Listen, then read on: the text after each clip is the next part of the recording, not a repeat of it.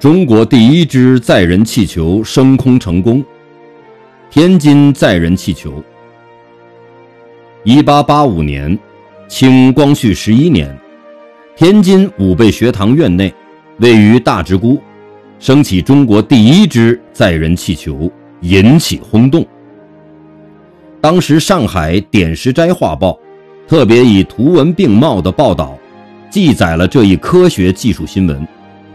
该画报刊登了一幅纪实绘画，一只硕大的气球冉冉升起，球体揽于巨锁，锁下悬挂藤篮，篮内坐有两人，一人仰手观察空中情况，一人扶手挥动令旗和地面联络。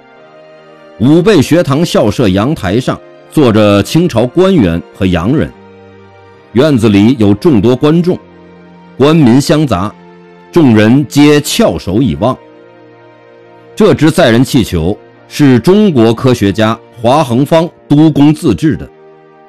勇敢的乘气球升空的人中，包括北洋水师著名将领丁汝昌 （1836 年至1895年）和刘步蟾 （1852 年至1895年）。